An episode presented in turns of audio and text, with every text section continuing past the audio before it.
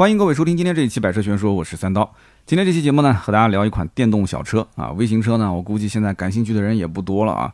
手头呢稍微有个五六万、十来万，那么很多人可能也不会考虑全款买车，大部分人呢可能会拿这个钱去贷款啊，买一个稍微大一点的车。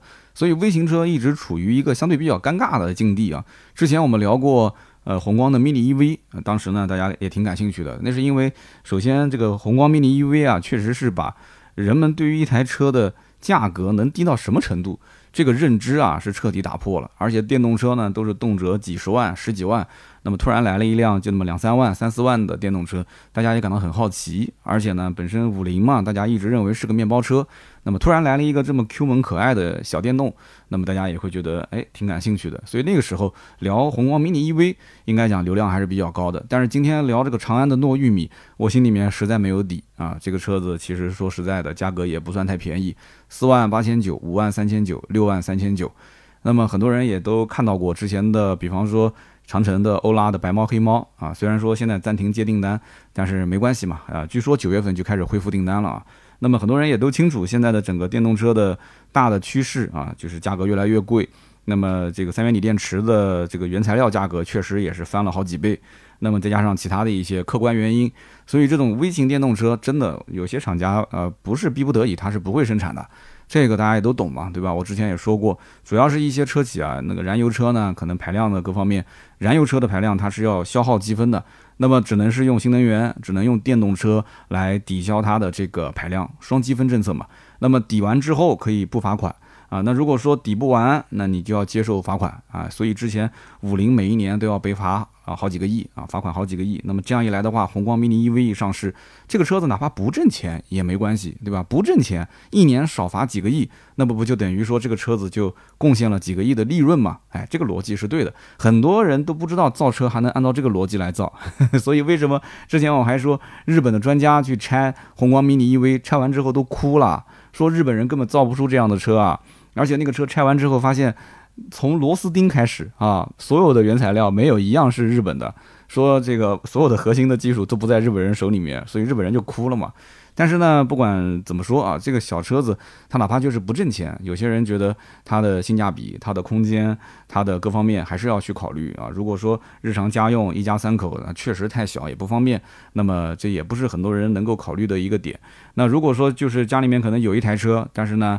呃，再买一个小车子，日常短距离的代步啊，非常短的距离，比方说十几二十公里、四五十公里啊，出行半径，那有的人是会考虑的。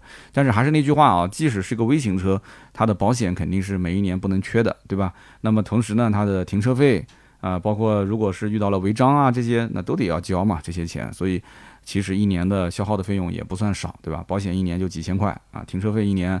如果是公司跟家里面两边同时交的话，那又是个几千块钱啊，那可能一年还是要花个万把块钱，哪怕就是电费不是特别高，啊，整体来讲这个费用其实等于就是养了一台车嘛，你甭管是多大的车。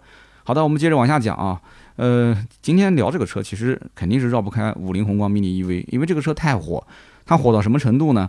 我们看了一下二零二一年五月份到二零二二年五月份的一个数据。一共卖出去了四十一点五万多台，我的个天哪，什么概念啊？也就是说，平均一个月卖了将近四万台，十二个月嘛，卖了四十一万五，平均一个月四万不到一点，四万不到一点，它的这个销量直接就把特斯拉都给干趴了，把特斯拉都给干趴了啊！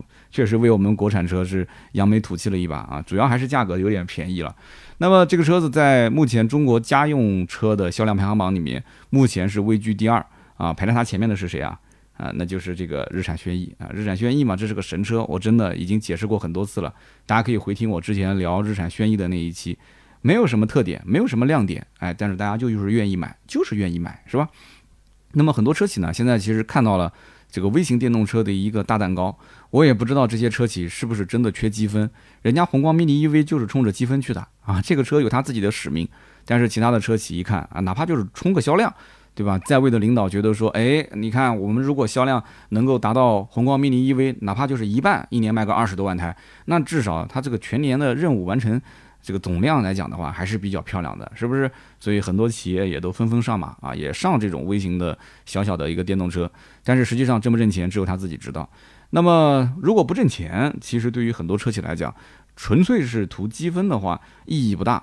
那么这也就导致后来有一些微型电动车上来以后，大家明显会发现价格并不是那么的便宜啊，大家还是要多少有一些利润。那如果按照之前的，比方说燃油车的利润率，或者是他们家其他的电动车利润率来算的话，那这种小车的定价肯定是不合理的嘛，因为你前面已经有宏光 mini EV 摆在那边了嘛，那你不能说比那个车子的性价比明显还要低得多得多，那我为什么要买你呢？是不是？好，那我们看各大车企现在开始陆陆续续推这些微型的电动车，像奇瑞的 QQ 冰淇淋、小蚂蚁、领跑的 T 零三，对吧？还有包括像荣威的克莱威这些等等啊。那么我们今天呢，主要就是说长安出的这款啊微型车、微型电动车叫做诺玉米。那么它跟之前的包括这个油改电的奔奔 e star 啊、e star 国民啊有什么不同点啊？奔奔 e star 我也曾经专门说过一期啊，很多人也挺感兴趣的。那么这台车子的本身糯玉米它有什么优缺点？呃，它跟五菱宏光 mini EV 啊，包括跟这些什么小蚂蚁啊、冰淇淋啊、T 零三啊，该怎么去选它啊？我们给大家一些建设性的意见啊。那么首先说一说糯玉米和长安奔奔 e star 这两款车有什么不同啊？那么各大车企现在都是盯着各种各样的动物不放啊，比方说哈佛取名，要不就是什么黑猫白猫，要么就是大狗啊，要不好猫。那么 smart 现在叫精灵一号啊，都是以这种名字来命名。长安这次呢就不用动物了啊，还是搞了一些特点，它用了这个农作物哈，这个农作物操作确实很六六六啊。那么就是可能预示着这个车要下乡啊，可能是一个下乡的补贴产品。他说这个糯玉米啊，这个名字呢听起来很可爱，但是呢大家就觉得这糯玉米是个什么东西呢？其实包括我，我知道玉米。但是我不知道什么叫糯玉米，但是你要大概让我想一想，我应该也能猜到，因为大家都知道玉米它本身就有两种不同口感嘛，有的这个玉米呢就是颗粒比较饱满，咬上去呢可能脆脆的那种，还有一种呢可能就是呃煮出来之后有点发黏啊，是那种蜡质型的一个玉米。然后上网搜了一下啊，的确就跟我刚刚想的是一样的，这个糯玉米其实是广西和云南那边产的一种玉米啊，就它其实本质上来讲还是一种玉米，只是口感不一样。那么在长安的官网上面，它为了就迎合这个糯玉米的名字，所以它也出了很多种，都是一些偏小清新的颜色。其中有一个叫麦黄色啊，麦黄色配糯玉米啊，这个听起来就很和谐，是吧？那么我们再回到这个车本身来讲啊，长安糯玉米在这个新车上市之前，它是六月十号上的嘛。那么长安其实之前已经暂停旗下同价位的产品啊，包括奔奔 e star 国民版，这个订单已经是暂停收取了。然后到了七月一号，它是六月十号上的这个新款。七月一号的时候呢，就暂停了奔奔 e star 的车型，因为奔奔 e star 跟奔奔 e star 国民版其实还是有一些差别的。那么 e star 跟国民陆陆续续就停止收订单，那么因此呢，存活了十六年在市场上一直在卖这样的一个长安奔奔系列，就从此退出了历史的舞台啊，从此以后你就看不到奔奔了。那么说到长安奔奔呢，我们可以稍微回顾一下啊，这个车呢最早。啊，上市是在二零零六年，二零零六年正好是我大学刚毕业的那一年啊。虽然说比更早一批的，比方说像奇瑞 QQ，那个是零四年上市的，有没有当年开过 QQ 的 啊？当年如果开过 QQ 的话，那你的年龄肯定至少是七零后或者是八零后了。那么应该讲，不管是奔奔也好，还是 QQ 也好，他们绝对是属于当时的最早一批国产的微型车。啊，相当于就是普及了一下中国老百姓的私家车市场啊，让大家能够买得起车，销量当时还是非常火爆的。包括我当年其实都看过，但是对于我来讲，在那个年代，我大学刚毕业嘛，我到 4S 店看到这个车，其实也是觉得有点望而却步的啊，都是天价啊。虽然说价格当时卖的也也还好，就三万九千八到四万九千八，跟那些合资车，我记得当年的凯越啊这些车，那都是要十来万啊，跟他们比肯定是便宜的，但是。毕竟我是个大学刚毕业的，家里面条件一般般嘛，父母也赞助不了多少，三四万块钱真的我掏不出来这个钱，而且在那个年代也没有什么贷款的概念，就大家有多少钱就买多少钱的车嘛，对吧？所以零七年的时候，这台车子当时已经是卖到了超过五万台，所以当时至少有五万多个家庭还是能够消费得起啊三到四万的这样的一个价位的车的，哎，所以你看我们。那个时候还达不到这个标准啊啊，真的是，所以那个年代销量应该讲还是非常不错的，主要还是性价比。那么它当时搭载的是一台1.3升的直列四缸的发动机，这个排量呢，其实比现在的奔驰也没小多少，对吧？加个涡轮增压，其实就相当于是奔驰的 GRB 了嘛，是不是？GRB 两百 1.3T 啊啊，没有没有小多少，没有小多少。呃，这个车子呢，当时最大马力呢是八十六匹啊，然后全系都是五速的手动变速箱。大家也都知道，在那个年代，其实国产车的自动变速箱技术还是不成熟的呃，哪怕就是国外的变速箱，如果是以比较高的成本采购回来，它还要涉及到匹配。那个时候真的，我跟你说啊，进口车包括合资车，看中国的产品，那都是这这低着头看，绝对是低着头看，就完全就忽略就无视，就是中国的产品你根本就跟我拼不了，对不对？就没有任何的竞争力。哎，你现在再回过头来看，哎，我之前讲的那一期是不是讲现在的这个比亚迪的秦 PLUS DM-i，其实跟所有的合资品牌去对比的话。是完全是有竞争力的，它的现在目前的销量跟雷凌比啊，可以看我马上抖音会上的一期，就是讲秦 PLUS DM-i 和雷凌的双擎两个车做对比。其实从销量上来讲，它的销量已经超过雷凌双擎了。雷凌大概一年能卖到十九万台吧，那么秦 PLUS DM-i 一年大概卖到十七万台，好像看上去要少两万台，但是你要搞清楚，秦 PLUS 它是混动啊，它是插电式混合动力上绿牌的，那么雷凌里面的三到四成。它相当于是混动，所以你要把十九万乘以百分之四三十或者百分之四十，那么实际上这个量都没超过十万，所以应该讲从这个角度来看的话，呃，秦的这个受欢迎程度更高，甚至说在双擎或者是混动这个领域里面，秦的销量其实稳稳的是超过了这个雷凌。你就算把卡罗拉双擎加在一起，那基本上也就是秦 PLUS 的一个车的销量，就是如果单从混动角度来讲，所以你看回到当年二零零七年那个年代。卖个五万多台，其实对于一个国产车来讲已经非常不错了，就是一个小车嘛。很多家庭其实对车来讲，首先是能买得起啊，其次我们才能谈什么空间啊、配置这些。一个小车子开得轻轻松松，挡风遮雨，有空调就行了，对吧？那么一点三升呢，虽然动力只有八十六匹，但是它油耗很低嘛，只要不出问题就行，是吧？那么当年的售价三万九千八到四万八千八。那么我相信很多的粉丝可能在父母那一辈啊，或者可能很多粉丝自己当年第一台车就是它啊，它是你的这个启蒙老师是吧？那么还是那句话，我当年大学刚毕业，我买不起，所以我买了一个二手奥拓啊。我当时二手奥拓的价格也要划到将近一万八，也不便宜啊。也是我老父亲赞助了我三千块钱，我掏了一万五嘛，啊，跟这个车可以说是完美的错过了。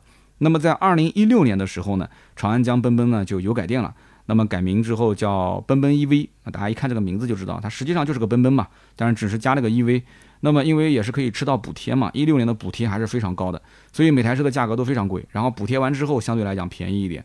当时呢有一百八十公里跟两百一十公里两个版本啊。其实说起来，呃，糯玉米的上市也没有说把续航增加多少，就跟一六年的续航其实也就差不多了。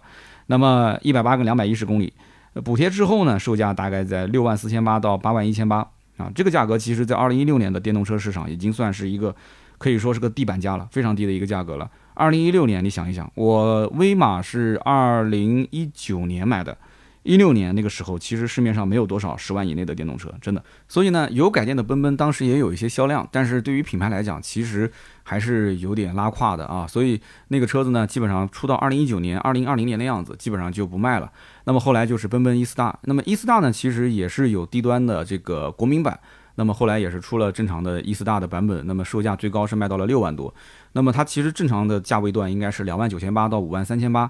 这个车子其实它的售价和宏光的 mini EV 比起来是差不多的，因为宏光 mini EV 到了后来也是价格不停的往上涨啊，出了各种各样的版本，你像那个 Game Boy 的版本卖的也不便宜，是不是？所以呢，这个车子跟宏光 mini EV 比啊，奔奔 E 斯大其实是比 EV 要稍微大一圈。那么四门五座的布局，就按道理说，这个车型啊，长安奔奔 E 斯大应该实用性是比宏光 mini EV 要强很多的。但是二零二一年它全年的销量不到八万台啊，我们刚刚讲。宏光 mini EV 一年卖了四十多万，这个车子才卖了八万不到，所以它连 mini EV 的一半，一半的一半都没到，它一半就是二十万嘛，一半的一半就是十万嘛，连它一半的一半都没到，所以说空间大的奔奔 E 斯大对于消费者来讲反而没有造成很大的杀伤力，哎，所以你看这个产品力的问题啊，有的时候你还真不能从价格、空间这方面去算，其实很简单，原因是什么呢？就是奔奔 E 斯大。它给人一种什么感觉？就是我买了这个车啊，那我家里条件确实可能是有限啊，预算不足，所以好像看起来就是我只能买得起这种便宜的小车。它的整体的营销给人的感觉就是这个车是个工具车，就是冲着它是个工具去买的。那么工具车来讲的话，你可以用好一点的工具嘛，对不对？你可以空间更大一些，你可以配置更高一些。哎，你为什么不买？你为什么买这个车呢？那就说明你肯定是预算不足嘛，对吧？你只能消费得起。三万到五万这个价位的车啊，那么很多人是不愿意的嘛，对吧？你给人这种感觉当然不好了。那么宏光 mini EV 一直给人营造出一种什么感觉呢？就是它像是个玩具，那就不管说是有钱的还是没钱的，大家都想玩一下，所以就营造出了很多人家里面可能有奔驰、宝马、奥迪啊，甚至住着别墅，哎，买个宏光 mini EV，甭管自己玩不玩，反正这个车就扔那个地方。对吧？我不开，我总归是有人开的，是不是？不管是家里的保姆也好，哎，还是家里面的管家，对吧？都可以去开这个车。但是这个说的有点夸张了啊。主要这个车就是玩的嘛，所以不管是造型还是配色，还是从整个营销包装上来讲啊，男女老少都觉得说，mini EV 是用来玩的，但是呢，奔奔 E 斯大是用来代步的。那这两台车子其实没有太多的可比性，所以这个怎么说呢？这种还是需要有一个整体的规划啊。你不能说车子上市之后，你还想往。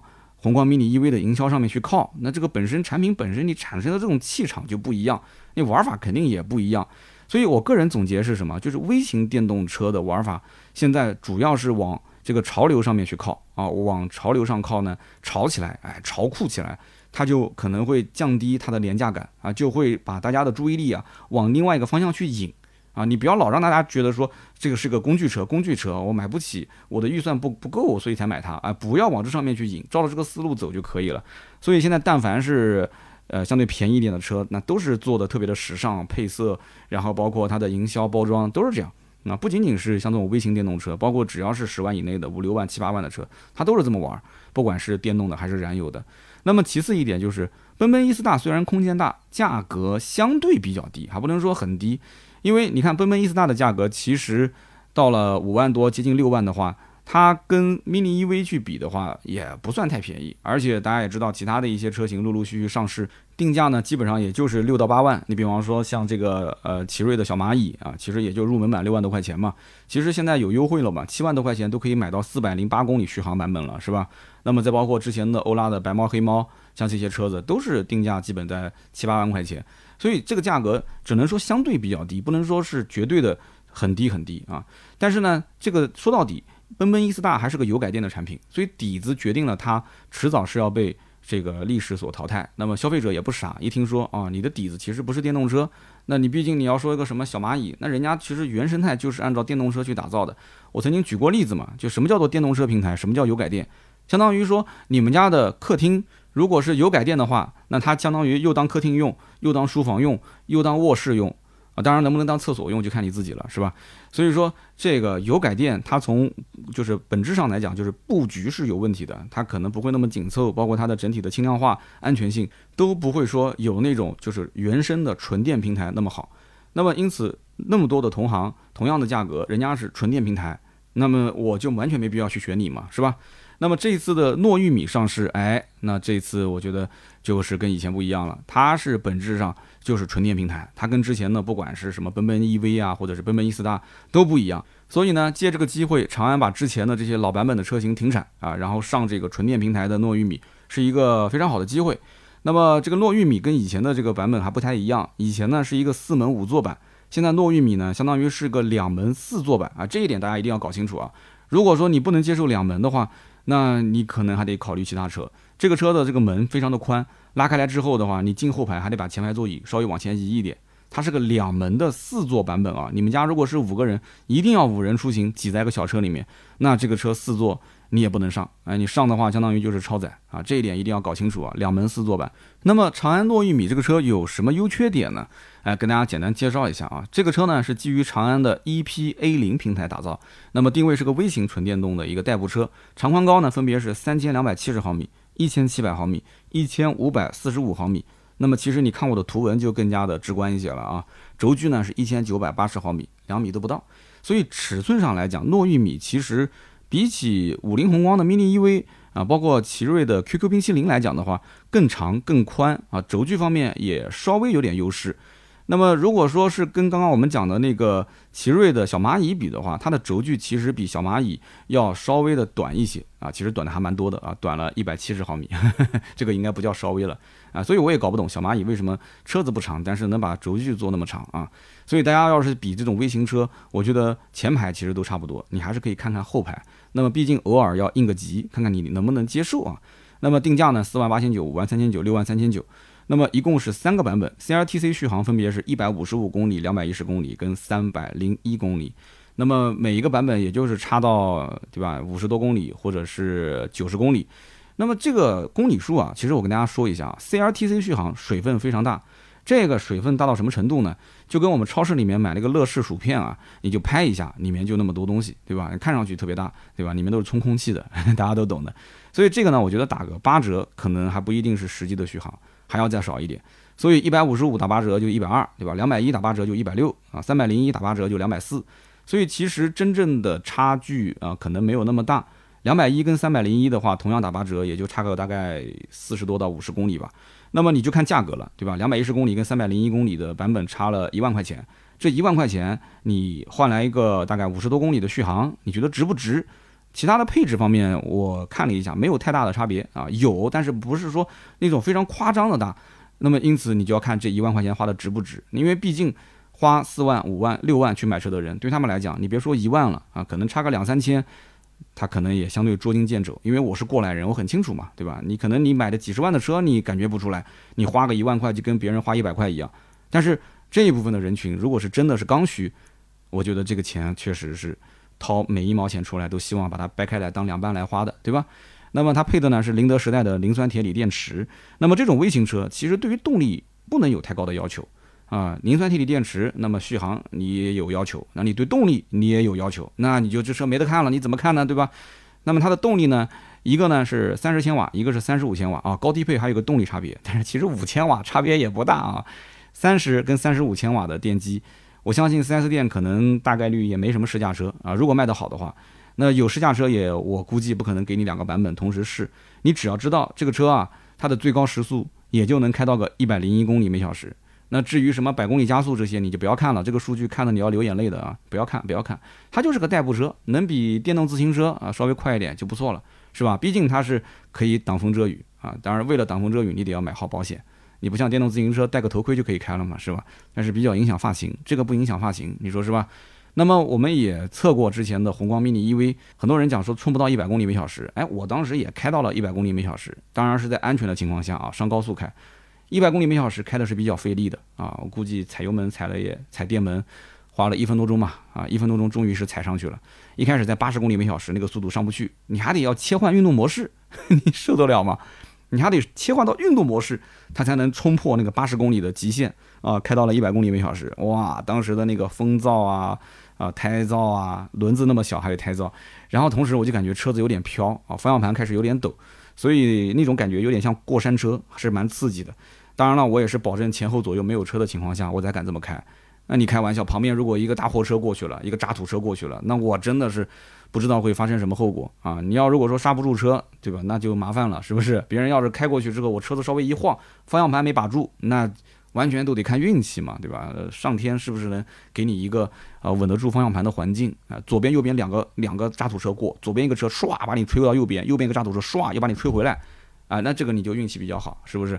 所以像这种小车在路上开，真的不要开快啊！按我曾经试过宏光 mini EV 来讲的话，它的比较理想的速度应该是在四十到六十公里左右啊。这个速度呢，就是相对来讲舒服一些啊，也不会有那种低速的时候会自发的有一种这个低速的噪音，就是为了提醒周围人。那个声音其实蛮大的。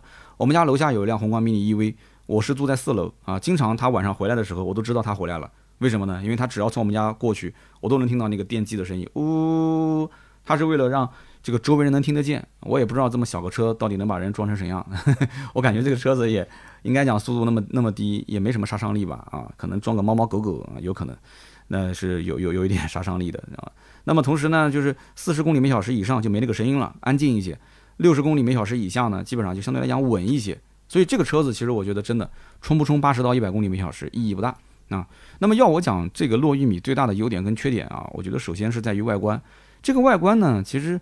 很多小姐姐看到就觉得特别可爱，它就是像一个毛绒玩具，真的特别像，圆圆的前大灯，而且还带一个这个这个应该叫做什么欧式的这个小眼皮啊，带个小眼皮，所以它是卡姿兰大眼睛加一个小眼皮，就很生动。然后上面呢，它这个牌照框那一块也不是它的名字，就是好多一些图案。然后下面呢一个小嘴巴，就感觉是在微笑啊，都感觉非常不错。然后它的轮圈的设计也是啊，双色的轮圈，而且看上去就像那个熊猫的小爪子。所以这个车子如果是个白色的话，你仔细看，而且白加黑，它还是个撞色设计，它就是一个大熊猫啊。那它为什么不取名叫大熊猫呢？对不对？长安大熊猫不挺好吗？后来我仔细想了一下，确实不能取大熊猫的名字，因为大熊猫是稀有动物，它是珍稀动物。那大熊猫的数量本身就有限，那这个车子如果将来卖的销量数据跟大熊猫的这个数据正好是一样，那那这个哪个领导去背锅呢？那当初我就说了，不能取大熊猫这个名字，你偏要取。你看现在这个销量比大熊猫的数量还要少，对不对？你不能大熊猫生一台，我这边才卖一台啊，那这怎么办呢？那你还得给动物园赞助了，是吧？所以长安，我觉得它真的。呃，还是叫糯玉米吧，还是不要叫大熊猫了。虽然这个车怎么看都像是个熊猫啊，车尾的造型呢也是跟车头相呼应啊，圆圆的尾灯也是带了一个小眼皮，所以我觉得很奇怪啊，前面也带个眼皮，然后后面也是个眼皮，前面也是眼睛，后面也是眼睛，后面不应该是眼睛啊？大熊猫的屁股是什么样子啊？哎呦，我还真记不得了啊，在动物园里面看熊猫，好像这熊猫都是在睡觉，要不就在吃竹子，坐在那边。我没见过熊猫的屁股是什么样子啊？这个大家可以就是形容一下，有人有没有人见过？反正就是萌萌的，对吧？圆乎乎的，萌萌的就行了。那么从整体这个车内饰上来讲，糯玉米其实要比五菱宏光 mini EV 和奇瑞的 QQ 冰淇淋啊，应该讲要精致不少。那么首先呢，拉开车门，你可以看到有一个七英寸的液晶仪表，再加上一个十点二五英寸的中控屏。那这两样东西往上面一放啊，你甭管说要不要屏幕，反正拉开车门有这么个东西。你总归是感觉，哎呦，好像档次就上来了，有那么一点科技感。那么手机互联、语音控制这些都是有的，是吧？你还能玩一玩，基本上也跟上潮流了。那么在车外呢，如果你要是选装那个就是无钥匙进入，你靠近之后，哎，门把手隐藏式的，它会自动伸出来。哎，这个价位段基本上这个应该是吊打同行了，是吧？那么刚刚前面讲的双色车身设计，还包括前面的流水灯，还有迎宾灯啊。那么因此大家只要一看这个配置就知道，这个定位肯定是比宏光 mini EV 和这个什么 QQ 冰淇淋要更加的高一些。那么相当于就是一个精装修房，对吧？他们那个是毛坯，你这个是精装修。那么因此价格肯定是不便宜嘛。所以你选不选它，主要是看预算。这个价位呢，哎，好像要贵个一万多块钱。那这个一万多块钱从一个毛坯房变成是一个精装房，你能不能接受？我觉得其实这个价位的消费者可能还是要想很久，所以消费者在下这个车子的订单的时候，还是会呃有一些我感觉火没烧到九十九度以上，还没开，那个盖子可能嘟嘟嘟嘟嘟在那边来回的翻腾，但是它就是没开。你没开的水你能喝吗？肯定是不能喝的，是吧？所以呢，我看到很多评论是这么讲的，说哎呀，你看买这个车，我真不如去隔壁买一个这个小蚂蚁。小蚂蚁那个半躺版四百零八续航啊，落地有优惠的嘛，也就是七万零八百，有的地方还有补贴，就额外的这个地区补贴还能给三千块钱。而且你看小蚂蚁还有快充，续航四百零八也能比它要大很多，而小蚂蚁轴距要比它要长一百七十毫米嘛，也是七万多块钱。哎，所以因此我觉得长安要稍微调整一下它的营销策略，就是你要告诉我我为什么要买这台车。如果同价位你续航没有别人多，那你有没有拿得出手的配置？如果你配置确实比它要多得多得多，啊，我也是能接受的。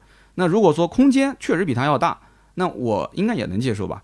那如果说你配置也没别人高，空间也没别人大，那么同时别人续航比你多，还有个快充，那我要跟你讲清楚，这个车糯玉米是全系没有快充的。那我相信这个车因为六月十号刚上嘛，它可能跟之前的宏光 mini EV 一样，它先上一个慢充版啊，然后后期看大家的一个整体的销售状态。如果说大家的反应都是要快充，那后面再出个快充版，或者给你选装再加点钱啊，出个快充，快充的成本相对是比较高的啊。那么这是一方面，另外一方面就是我觉得这个车既然走这种时尚路线啊，我觉得它这个上市时间点啊，正好是在 Smart 精灵一号的后面。我曾经有一期节目啊，是从头到尾都在夸夸什么呢？就是夸呃 Smart 这样的一个营销方式非常非常得小姐姐的人心。那么这个车子本身也是冲着这些小姐姐去卖的，对不对？它是一个非常可爱的车型。那么因此，你既然人群定位这么精准，那你就参考前面卖的很成功的那款车型的营销方式嘛。从外观到内饰，这都是小姐姐最在乎的地方。那你就从这里去下手。你在订车的 app 里面，你就跟它一样嘛，一打开你就两个选择嘛，一个呢就是从配置开始选车。那这个一般都是男生去选，还有一个呢，就是从车身配色开始选车。你也跟 smart 一样嘛，就有的那种特别漂亮的、特别受欢迎的颜色，你就最顶配才有，对吧？你其他的配置就不允许选这个颜色。然后顶配还可以搭配这样的一个专属的内饰颜色，那么其他的版本就给你只能是其他的内饰的颜色，是不是？那小姐姐一看，我特别喜欢这个，哎，直接上顶配，那这不就挺好吗？还有很多的玩法，你去可以听我之前 smart 那一期啊，它有很多特别有意思的，就是很能戳中小姐姐内心的那种营销手法。所以说，从官网上你去看这个车的颜色很丰富，但是女生买东西有的时候经常，比方说买个裙子，在店里面试来试去啊，那个旁边的柜姐跟她一一一说啊，你身材不错，穿的特别合适，我见过那么多的客户，就你穿最漂亮，好了买回去了，一买回去就后悔，对不对？那现在网购这个女生的退单量非常高。我们家那一位就是啊，经常一买买一堆，然后试了半天，最后又退回去很多。哎，他主要是要想试，找那种感觉。那为什么女生有经常会退换货，或者说经常买完就后悔呢？其实这个跟男生不一样，男生出门买衬衫回来一定是衬衫，女生出门说买鞋子回来除了鞋子没有买，她可能买了一堆东西，这是她的天然的一种性格。所以因此你不能给她太多的选择，你要引导她只能有一个选择。对吧？那车这个东西嘛，买完你想后悔，对吧？你也就迟了。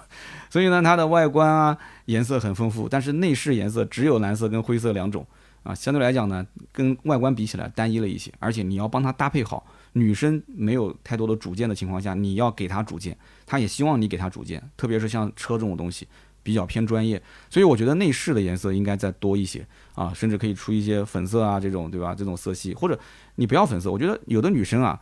明面上看他喜欢粉色，但他真正要是拿得出手穿的衣服，他一般不会用粉色啊，这个粉色很土，我觉得也是乡村土嘛，所以他反而是希望能够靠近那些德系豪华的配色。其实女生对于什么车豪华不豪华，她的内心的感受可能还是奔驰、宝马的那种。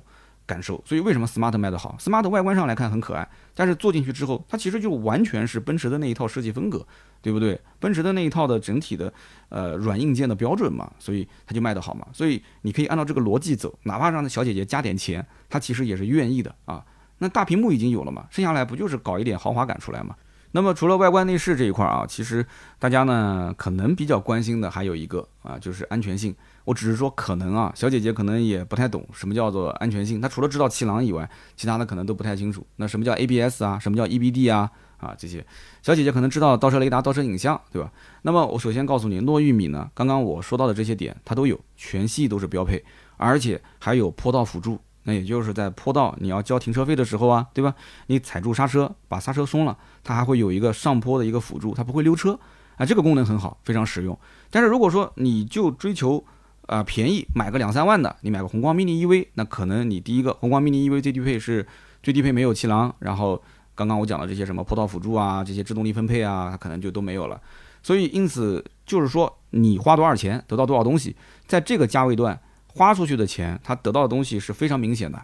啊，它不像可能几十万的车，你不花个一两万，你选装一下，你都看不出啥。你可能花个几万块钱，你也看不出有啥配置，是不是？甚至可能你花个百来万块钱，你比方说买个保时捷啊，你开了一段时间，你都不知道你的那个方向盘本来是电动的，结果人家帮你减配成了一个手动的，你都不知道。你想想看，你要如果说在什么糯玉米啊、宏光 mini UV 啊、QQ 冰淇淋上面，你敢减个配置试试看呢？你随便减哪一个，立马人家就发现了，因为一共就没几个配置嘛，是不是？立马就发现了啊。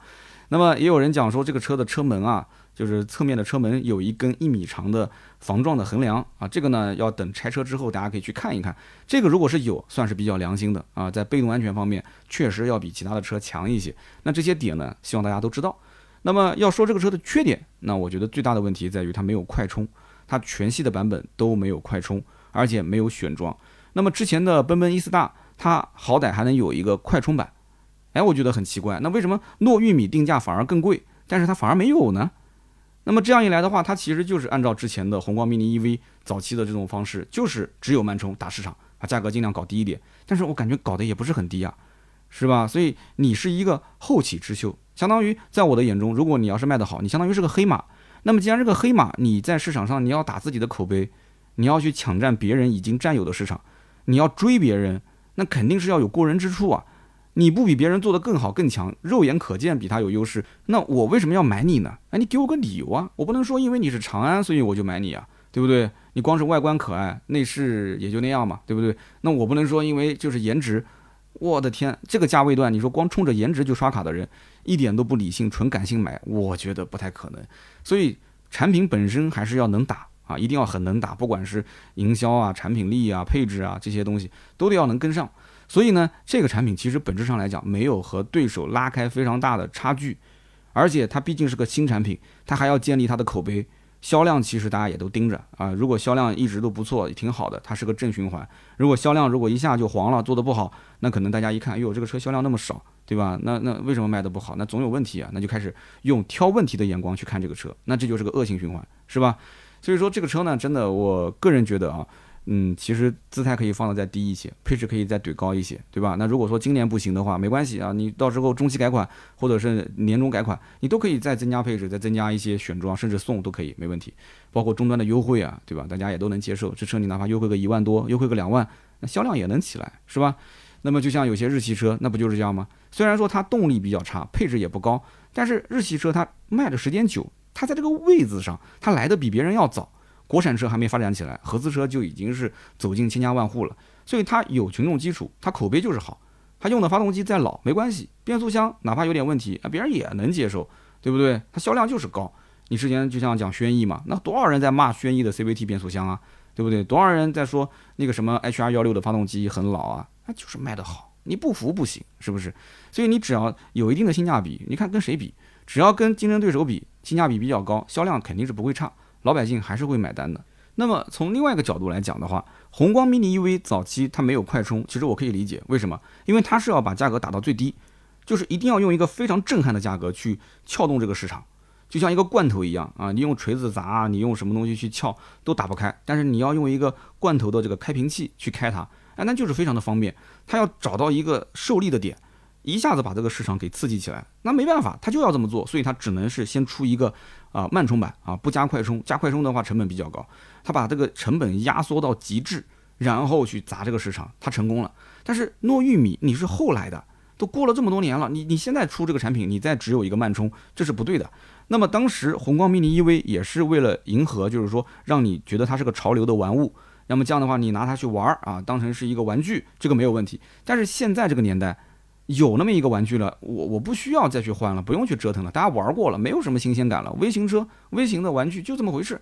所以现在你想，如果你还是一个慢充没有快充的话，你要知道，真正在这个价位段的很多人啊，他其实真的是预算不足才会去买的。他本来就没什么钱，你怎么能指望他还有自己的车位呢？他可能连固定车位都没有，他甚至都不想交这个车位的月租费，能省一点是一点。找一个对吧？就路边晚上对吧？就是人家下班了，找个地方停一下。早晨实在不行，等那个谁还没上班，呃，早早的把这车开走啊，早点去公司，哪怕在车里面玩一会儿，最起码省一个停车费或者省一个罚单啊，对不对？哎，有这样的人啊，哪怕就多走个两个红绿灯，他也要找一个能够免费停车的地方。那有这样的人，他没有车位，他怎么充电呢？你只有一个慢充。我们知道外面的公用充电桩基本上都没有慢充，都是快充，所以。真的，我跟你说，这个车子一定要尽快的上这个带快充的版本。那么这个快充其实也给大家提醒一下，快充也有一个小 bug，什么小 bug 呢？因为这个车本来它的电池包就不大，理论续航就那么一两百公里，一两百公里的续航，我刚刚前面说了还要再打个折扣。那也就是说，这台车子每两天你就要充一次电，是吧？我上班已经很近了，一天大概来回就十几公里。十几公里的话，我可能还好，我要一个星期左右，一个多星期充一次电。那如果你一天就开个一百公里，一天开个四五十公里，如果一天要开个一百多公里的话，可能你都不太敢买这个车。为什么呢？因为还要考虑到电池的这个衰减。那你现在勉勉强强够用，那将来万一有一天电池衰减，你可能一个来回都不行。你一个来回可能一百五十公里到两百公里，那你就真的是不行了。因为我知道有很多城市。对吧？你像北京啊这种地方，你可能一个单程就七十多公里了，一个来回就一百五十公里了，这种情况很常见啊。那开这种车子比燃油车相对来讲省钱啊，但是你就要考虑，对吧？你的续航总续航里程就这么多，我很害怕。所以说你到时候你虽然是快充，你隔个一天两天就要充一次电，每天一下班第一件事情不是回家老婆孩子热炕头，而是回到一个充电站，对吧？跟那些网约车司机挤在一起，然后在那个地方。你你在那边充电，你说站在外面吧，这么夏天又很热又很闷，那你说坐在车子里面开着空调行不行？那可以呀，那就开着空调呗，开着空调它又不是热泵空调，它的空调的电耗肯定也不低嘛，是不是？你吹着空调充着电，然后边充那边边耗电，你上午去的，你可能充到中午还没充满，啊，点个外卖，那你说不定到晚上还得再点个外卖，那结果到了晚上看还是没充满，因为它越到后面充的越慢嘛，是吧？那么怎么办？那最后就对吧？给国家电网发工资嘛，你相当于就是给国家电网发工资嘛，就耗了一天回家了啊。所以说，糯玉米没有快充，一定会导致很多的一些没有固定车位的消费者会比较犹豫，到底是买还是不买，对吧？而且糯玉米的价格其实真的不算便宜啊，中配的裸车要五万三千九，加保险加一些上牌的费用，基本上到六万了，对吧？那高配的话，那已经超六万了嘛。所以这个价格其实已经可以买一台半的五菱宏光 mini EV 了。如果仅仅就是家门口十来公里代步的话，糯玉米其实真的，你要说另外一个缺点，那就是价格，我觉得可能在很多人心目当中还是偏高啊，起码是比对手要至少贵了大概一万块钱啊。那么其实看完糯玉米的整个的尺寸啊、设计啊、配置啊这些，我们都知道它的定位肯定是略高于宏光 mini EV 跟 QQ 冰淇淋的。那么它真正的对手是哪些呢？我觉得那已经目前不接单的，像欧拉的白猫黑猫，对吧？那这肯定是一个对手。但是你不要着急啊，我刚刚说了，白猫黑猫现在虽然说不接单了，但是到了九月份之后，据说订单是要恢复的。那么我给你讲一下行情，去年十一月份。那么我们身边是有人买过这个车的，也是我帮买啊。欧拉黑猫当时裸车六万，续航是三百公里的版本啊，三百公里也比这个车的续航要高得多了。那么这个车你想，当时裸车六万，加上呃保险，再加上这个上牌费，也就是六万出头一些，六万五左右也就落地了嘛，对吧？那你想在这种程度上来讲的话，落玉米其实这个时间点推肯定是有好处的，因为白猫黑猫还没上，但是这个。时机也就是大概在两个月左右，因为九月份之后，白猫黑猫就恢复它的订单的接收了嘛，等于就这个阶段是它的一个红利期。但是到了九月份之后，你要知道后面还有车要上，什么车呢？比亚迪要上一个新车，大家应该也看到谍照了吧？叫做，反正目前听说名字叫海鸥，海鸥的定价应该是在八万到十万之间，八万起步。那也就是说，跟海豚是一个无缝对接的啊，一个在水里面游，一个在上面飞，一个海鸥，一个海豚。所以说这怎么讲呢？就从不管是品牌力上来讲，还是从技术的这个这个核心的产品力上来讲，那你说我同样要是有个八万块钱啊，七八万，因为你六万多都花了快七万了嘛，你不如再加一万块钱。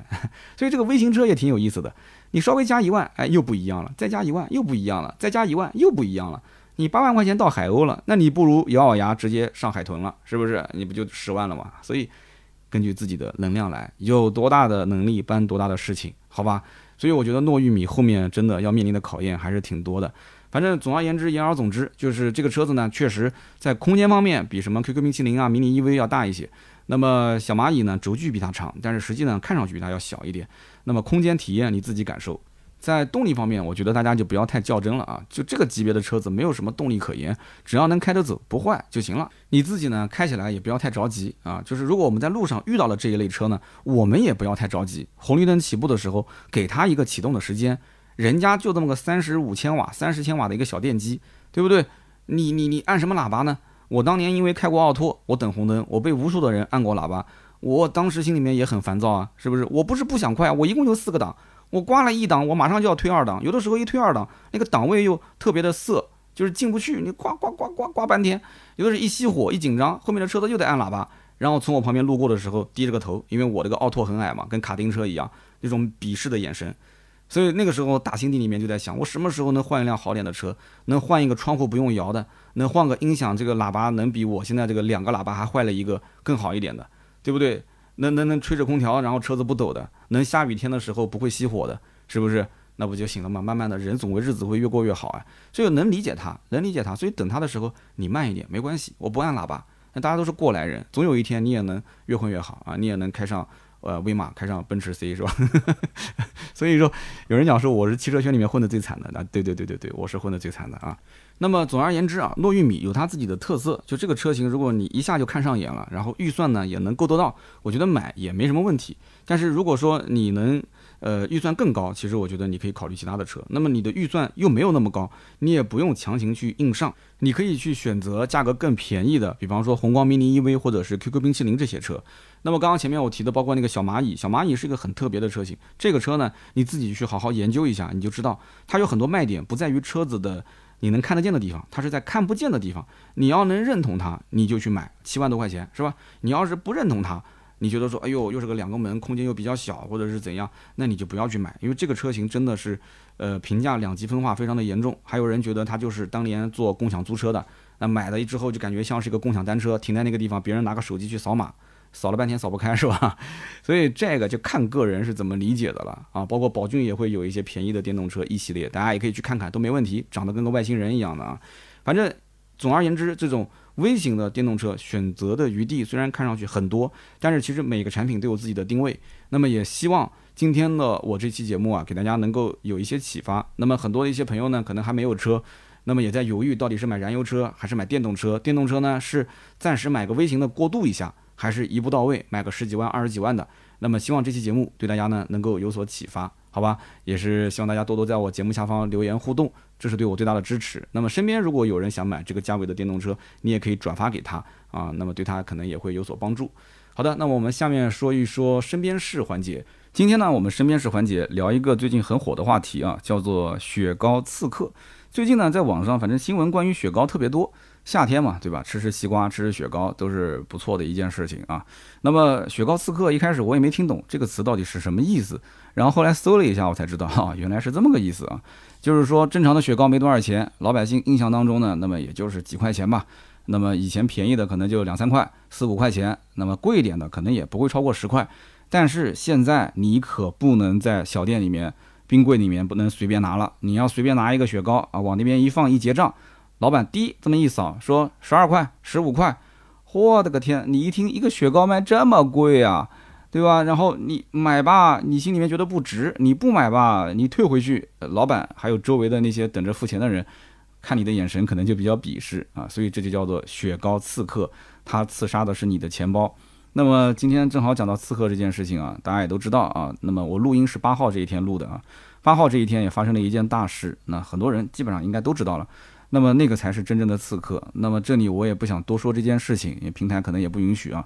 反正我是建议大家不要再调侃了，毕竟是活生生的一个生命，对吧？人家虽然说从以前亲咱们到反咱们，再到开始和稀泥，对吧？其实在其位谋其职，他也只是想让本国的国民活得好一些。这个话我觉得说的应该没什么毛病，是不是？我觉得真的现在这个年代，大家不希望平平安安，不希望和平一些吗？是不是那个人啊？就是我们不讲具体谁，大家都知道啊。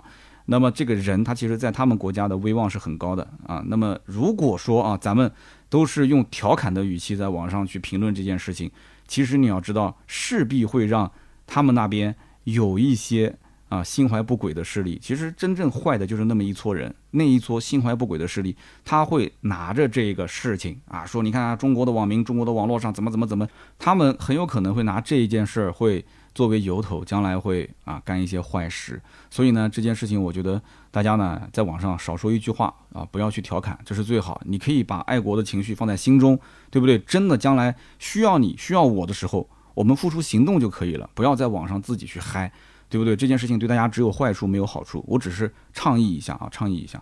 那么大家难道不想过这种太平和平的日子吗？是不是？好，我们继续讲关于这个雪糕刺客啊，雪糕刺客，我讲一个真实案例啊，前段时间。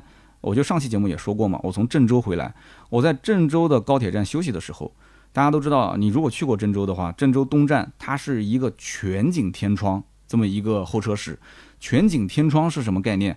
也就是说夏天的时候，阳光几乎是直晒到这个候车室里面，所以他们郑州东站的人应该也知道中间特别晒，因此它中间啊，它根本就没有放休息的椅子，它的休息的椅子是放在两侧啊，因为中间实在太晒了。放在两侧呢，其实也不怎么样，两侧也很热，空调完全不起作用，那怎么办呢？所以我就只能再往旁边去挪啊，或者是找上面的这些餐厅啊去躲一躲。那么就找了一个位置坐下来，坐下来之后呢，我就看到对面有一个小超市啊，当时呢就是又渴，然后又想吃吃这个冷饮，所以我就到这个小超市里面的冰柜上面趴着看了一眼。我看了一下，最便宜最便宜的雪糕要卖到七块钱。然后呢，我就看到有一个巧乐兹，巧乐兹在我印象中应该是不贵的。结果我又看一下旁边的标价，巧乐兹那个叫做什么乙炫，绞丝旁一个奇，乙炫要卖到八块五。后来我想了一下，哦，怪不得我上次在福建的平潭，呃，我媳妇儿、我女儿和我，我们三个人拿了三个雪糕，其中有一个就是这个。当时我没看价格，付钱的时候付了二十七块多。我当时心想，三个雪糕二十七块多，我我我当时我肯定不好意思说太贵了，我不要，对吧？我就刷卡了。但是我今天回头想了一下，我女儿当时选的那个就是这个巧乐兹的这个奇炫，那八块五啊，我算了一下八块五，如果我们三个人都是这个价，那差不多是应该二十七块多。那我印象中这个没有那么贵。然后有一天我在我们家小卖部的门口，他是做这个雪糕批发的，然后呢，我媳妇儿说你今天买一点回来放冰箱里面。我当时特意问了一下这个版本啊，在我们家门口的小卖部批发的价格还要卖到七块钱，所以我的天，好贵啊！然后梦龙的批发价还要卖到九块钱，所以这样子看下来，其实中靴高级也不太贵啊。但是我总觉得所有的这些冷饮的价格贵起来，都好像是从靴中高开始的，它好像开了一个坏的头。然后大家都跟着一起把价格往上拉，我不知道具体背后发生了什么，所以如果有做冷饮行业的，你可以留言给我，或者联系盾牌啊，你私信跟我联系。其实我很想了解这背后到底发生了什么。那么感兴趣，你也可以做客我小试牛刀的节目，我们好好的聊一聊，就是为什么冷饮现在变成了一个这个雪糕刺客的一个角色，我觉得很奇怪，因为夏天嘛，对吧？吃吃冷饮，吃吃甜筒。吃吃这些小冰棒都挺舒服的一件事情，但是为什么现在搞得大家就情绪啊，反而会有一些这种怨气，有一些怒气在里面？那么大夏天的，那现在西瓜也很便宜，对吧？我也没听说西瓜变成刺客。如果哪一天西瓜再变成刺客，啊，冰棒再变成刺客，那完蛋了。那我们夏天干什么呢？就喝白开水了，是吧？现在的其实饮料也也不便宜了，对吧？哪怕就是矿泉水，现在也有贵的。所以我我觉得真的，我印象最深就是那个。有个叫做可爱多，就是和路雪的可爱多，我当年也挺爱吃的，但是现在可能年纪大了，不太爱吃甜食。可爱多当时应该我印象中才两块五毛钱，我记得有一次它卖到四块的时候，我当时跟老板说了一句，我说：“呀，这可爱多怎么卖那么贵？”老板说：“你有多久没吃这个雪糕了？”说：“这可爱多早就四块了，我们进货就三块五啊，就赚你五毛钱。”老板还一脸鄙视地看着我，意思就是说，你看连个四块钱的冷饮你都吃不起，这不是吃不起的问题，是我觉得。这东西它不就是印象中两块多钱的东西吗？它怎么就突然变那么贵呢？对不对？小时候我们吃的那个三色杯，因为全国各地的听友都有，可能我不知道有没有地方它有的没有这个叫三色杯，三种颜色，那个当时也很便宜，我印象中也就一块多钱。还有小的时候吃的那个碎碎冰，一撇两半的那种碎碎冰，那不就是一个冰水对吧？加点什么色素对吧？就糖水加色素嘛，那吃吃起来很好吃，用舌头舔一舔，那确实很棒。但是那个东西也没多少钱，也就是一块钱。南京本地之前还有一个叫码头牌冰棒，冰棒码头牌就是那个沿街叫卖的，那就几毛钱。但是现在这都是童年的回忆了，真的。冷饮现在是越来越贵啊，将来估计都要成奢侈品了。夏天真的，夏天不吃冷饮啊，就相当于。你的初恋没有牵过手，没有亲过嘴一样，他就没有回忆啊，对吧？那青涩的初恋，两个人都是什么柏拉图式的爱情啊，那就没有回忆了嘛。所以夏天还是要伴随着西瓜，伴随着冷饮，对吧？适可而止，但是多少要吃一点。那这个价格目前来讲，真的是有些好像不受控制的样子。大家可以聊一聊啊，你的身边有没有被这个雪糕刺客给刺到？好吧，那以上就是今天我们的身边事的环节。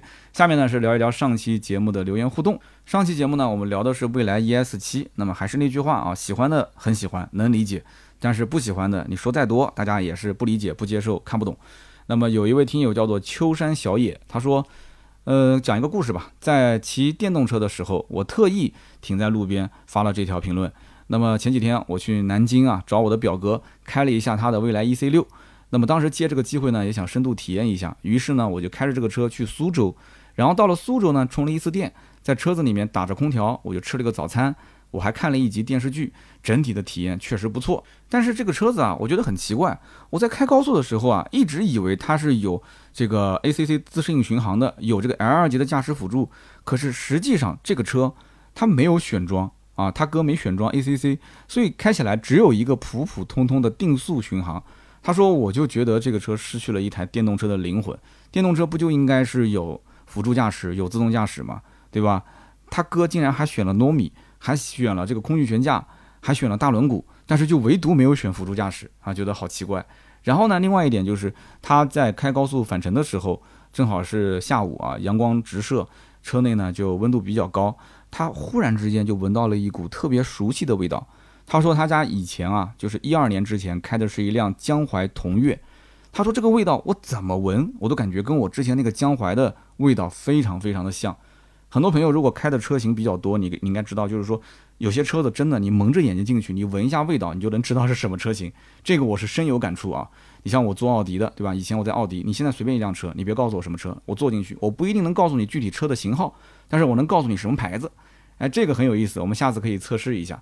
就是这种味道很特别，因为什么呢？因为它的整个的零部件的供应商其实是一个体系的嘛。然后他说，我瞬间对这个车就失去了兴趣。他感觉说啊，这个跟江淮一个供应商的体系，感觉好像是不是有一些廉价？所以他说我很快就把车还回去了啊，我就没有再继续试下去的一个兴趣了。这个是秋山小野的留言，但是还是那句话啊，高不高级，我觉得跟味道呃关系也不一定那么太大。但是呢，ES 七跟现在的 ET 七整体的内饰风格跟以前的风格差别很大，你可以改天再去试一下。E.T. 七或者是 E.S. 七，你也可以把它开到这个太阳下面去暴晒一下，你再闻一闻，你看看还能不能闻得出来你们家一二年之前的那个江淮的味道？哎，这个你可以试一下，真的。然后我们再留言沟通一下啊，很有意思。好的，我们再讲一讲呃，下面一位听友，他的名字叫做掌舵的小鱼儿啊，我们家女儿的小名就叫小鱼儿，这个 I.D. 你也是很占便宜啊。他说，哎呀，这些年确实很多电动车非常的牛。但是呢，牛气归牛气啊，对吧？有一些很新颖的玩法，我也知道。但是我举个例子啊，它就像什么？他说像我们云南当地的野生菌，这个野生菌啊，感兴趣的人很多，但是敢下手买单去消费、敢吃的人，其实外地人不多，大多数还是本地人。外地人也只是看一看，因为他还是害怕，毕竟是野生菌啊，对不对？那万一有毒怎么办？但是本地人不管啊，本地人他敢吃，对不对？本地人就是逮到就就就下锅是吧？他说三刀，我在当地请你吃野生菌，现在正好也是这个季节，你敢过来吃吗？这个怎么说呢？你要如果正规渠道买到的，对吧？比方说打着标签的，而且我相信你们当地肯定是有一些这个大品牌的这个野生菌啊生产的公司，这种我是敢吃的。你要如果说你到带我到山里面，然后是山里面的这个农家乐，然后这个大爷大妈去上山采的，凭经验。然后告诉我这是什么菌，那个什么菌，然后下锅煮给我喝。实话实说啊，那可能你得要告诉我医院离你们这个村子有多远。那万一要是出点什么事儿，你好歹你还能一脚油门带我送医院去，说不定还能抢救回来。你万一这个地方又没什么车，对不对？你绕个山路回去，你万一中间再堵个车，你，两三个小时，医生说对不起，你来晚了，那这个我肯定不敢吃嘛。那你敢吃呢？那这个你找责任方你也找不到啊，对不对？所以你只要是打着标签的，你甭管什么野生菌，我肯定是敢吃的。其实我还是蛮喜欢吃菌类的啊，蛮喜欢吃的。好了，我们再看看下一位听友，下一位听友叫做月光下的小铁叉啊，这个是因为我讲到的，包括在郑州打车的一个事情。他说三刀啊，我也遇到了类似这样一个打车的事情，我跟你说一下。几年前呢，我在哈尔滨出差，晚上的十一点多下飞机啊，当时呢下着暴雪，零下二十摄氏度。我呢，当时就跟着呃这个人群啊，就去到了一个专门的出租车排队打车的地方。那么我当时就想打出租车，结果等了很久很久，一辆出租车都没有啊。工作人员都说你们还是散了吧，就不要打了，今天不会再有出租车过来了。所以呢，我们后来陆陆续续的就散了，然后就走到了机场的外面，就跟你刚刚讲的，就是在郑州东站一样的，就是到了外面的路上面，然后去打车。结果呢，在路上面就发现有很多的这个网约车跟出租车。然后随便找了一辆，就问了一下价格，结果一问，这个司机讲：“你先上车，上车等会儿人凑齐了我们再走。”然后上车之后发现车上已经有两个人了，那还差一个，三缺一。那么等到凑足四个人之后，司机说：“一个人一百块钱。”一开始呢，这个听友啊，这个兄弟他还有点不开心，为什么呢？因为他的正常打车费用应该在二三十块钱，但是因为特殊情况嘛，对吧？没办法，只要能先回家就行。因此呢，就说行吧，给一百就给一百，而且没发票，是吧？啊，估计他也是要报销啊。然后呢，在路上，这个司机就说：“他说，你看这个大雪天啊，开车也不容易，我们也很辛苦，所以呢，你们也别嫌贵，对吧？现在有个车能送你们回家就不错了。”结果呢，这一番话说下来啊，车上有一个东北小伙子，比他就是比我们听友还要早下车，但是呢，因为感动又多给他付了五十块钱，等于说付了一百五啊。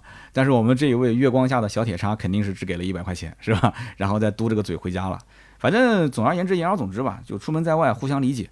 有些时候呢，钱能解决的事情都不是事情，只要不要太夸张。包括我们在景区里面吃个饭，对吧？包括我们在一些这个旅游景点里面给孩子买点礼物，买点这个纪念品，那价格贵一些其实是情理之中的啊。有些时候呢，也不用太去计较啊。像这种特殊情况下大雪，对不对？打个车也是特殊情况，没办法。而且我跟你讲啊，哈尔滨机场我还算比较熟悉，因为每一年我都会去这个北方嘛，就有的时候去漠河那边去冰雪试驾。我告诉你。哈尔滨机场，我每次去中间不是要转机吗？有的时候转机是第二天的上午，我都会住在哈尔滨机场的宾馆。这个宾馆有个特色，就是你一下飞机，你其实不用出机场，你就在下飞机就刚进那个门厅的时候，你就在那边等着，然后就会有一辆呃，我不知道是不是考斯特啊，反正就跟考斯特一样的车子直接开过来，开过来之后呢，你就上车，他就只开五分钟，就五分钟就能到宾馆。那个宾馆你隔着窗户都能看到那个机场。然后这个哈尔滨机场的这个宾馆，它的名字好像就叫哈尔滨机场宾馆。这个宾馆平时住的都是空姐跟空少。你早上早点起床，你到那个餐厅去吃饭，我的个天，那个场景，我跟你说真的。你这吃着吃着，你的脸都红了。我跟你讲啊，左边坐的也是空姐，对面坐的也是空姐，旁边坐的是空少，那个真的全是他们那些空姐空少，就是临时住一晚上。房间呢比较老旧一些，但是我印象中很便宜啊。现在不知道什么价格，反正也就是前几年我住的才一百二十块钱，还是一百五十块钱。你想想看，你大雪天打个车花了一百，你还不如在旁边宾馆。住一个晚上才一百块钱，你第二天早上正常打车不就行了嘛，对吧？你夜里面下大雪，你可能打车费用贵，白天应该好打一些，是吧？给大家一个小技巧，get 一下啊。好的，那么以上呢就是本期节目所有的内容，感谢大家的收听。我们也有更多的原创内容在公众号“百车全说”，还有哔哩哔哩“百车全说”。哎，哔哩哔哩呢，星期五也是更新了一期新的视频，大家可以看一看。还有我的微博“百车全说三刀”啊，在此呢也要感谢大家啊，新浪微博最近一个月的排行榜。然后是冲到了全国排名第二啊，非常感谢，这肯定是跟我们粉丝们平时点赞、评论、转发有关的，非常感谢大家关注一下我的微博啊，最近我会拿一些礼品在微博上抽奖。啊，办公室实在是放不下了啊！大家帮我消耗一下。你看这个话说的是不是很有情商啊？那么微博我最近可能每周啊，甚至于每一天，我会拿一个小礼品在微博上抽奖发放给大家，反正就是意思一下，开开心心就好啊！也是感谢，再次感谢。那么同时，我们的抖音三刀砍车，我们基本上每两天更新一次。还有就是其他的一些平台，你只要搜“百车全说”或者是“三刀砍车”，都能看到我的内容。希望大家多多支持啊！想要加我们的微信群，也可以添加微信四六四幺五二五四，有什么问题也可以跟我沟通啊。最后的最后，就是讲一下《小试牛刀》这个节目啊，在我们“百车全说”，你点头像，然后到另外一张专辑里面，你可以去看。以前呢，我都是请各行各业的。呃，跨圈的一些朋友过来做节目，但是最近呢有些小变化。我想了一下，其实可以作为一个我们电台连线，就是跟我们网友沟通的一个平台。我相信我们的网友平时有很多选车的问题啊，包括你实际用车啊，包括你买车当中遇到的一些想不通的奇葩的一些事情，好玩的一些事情啊，包括你像之前的那个有一个听友车子停在停车位里面，结果哎被一个骑电动自行车的大妈给撞了，然后打官司，第一次判决呢说不赔钱。啊，双方各自修车，后来这哥们儿又重新打了一次官司，然后呢，用另外一种方式啊，魔法打败了魔法，哎，这哥们儿后来就胜诉了。胜诉之后，哎，我觉得就有机会把他请过来到我们的小试牛刀的节目里面，我们可以一起来聊一聊。哎，这个节目我觉得就很好啊，当事人现身说法。那么我曾经在节目里面还说过一件事，就是凌晨两点，一个精神病精神病人他下楼把我的一个好朋友的车，新车啊，才买回来不到一个月，直接给砸了。那这个哥们儿也可以让他到我的小试牛刀节目里面来现身说法，你说是不是？那么大家如果身边有什么好玩的事情，欢迎跟我们联系。你可以直接联系盾牌，盾牌的微信是四六四幺五二五四，你也可以直接投稿联系我，我的邮箱是四幺八幺五零五零五啊，at qq.com 四幺八幺五零五零五啊。当然了，你其实微博私信我是最方便的啊，微博你直接百车全说三刀找到我之后点一个私信，然后发过来，你说哎三刀，我想当你嘉宾，我跟你说一个事儿。我们大概沟通一下就行了，对吧？那么这个事情呢，我觉得每一周一次机会真的很好，很好的一个平台。现在让我觉得我的身边就有很多故事，我最近在酝酿，在挖掘呢。啊，大家也给我多多提醒一下，就是我以前在节目当中是不是说到很多一些有意思的事儿？然后你跟我提一下，我再去找一找我的当事人。我一个人的脑袋实在是想不过来。好的，以上就是节目所有的内容，感谢大家收听啊。今天这期节目录完之后呢，我礼拜天就要飞新疆的伊犁了啊！如果我们有伊犁的听友啊，也可以通过盾牌，通过我的微博私信我，我们可以在伊犁啊，伊犁师范学院的对面的大广场上面，我们可以去撸个串儿啊，我们可以吃吃大盘鸡啊，喝喝嘎瓦斯啊，这个地方我也去过啊，这么多年了，十几年，第二次这个故地重游，感觉一定非常的好啊！所以呢。兄弟们，如果是伊犁的，我们可以联系一下。虽然说我可能白天在那个那拉提的大草原，但是呢，晚上应该是回到这个伊宁的市区啊，回去居住。所以呢，大家如果说哎有机会，我们晚上可以一起线下我们的网友见面。哎，好的，那么以上呢就是节目所有的内容。最后的最后做个小预告，下一期节目很有可能聊的就是恒大的许家印。哎呀，终于是把这个坑给填上了啊！容我一些时间，我也想啊人物传记。再练练手啊，很长时间没写了。如果说下周三出不来的话，那应该大概率是下周六。反正这个已经开始了啊，已经开始了，很有意思啊。聊一聊许家印的故事，跟他的恒大汽车，正好是恒驰五的上市，其实也是在找这个机会啊，找一个切入点，跟大家来一起聊一聊他的一些啊故事，他的成长的经历。好的，那么以上就是所有的内容，那么我们下周三接着聊，拜拜。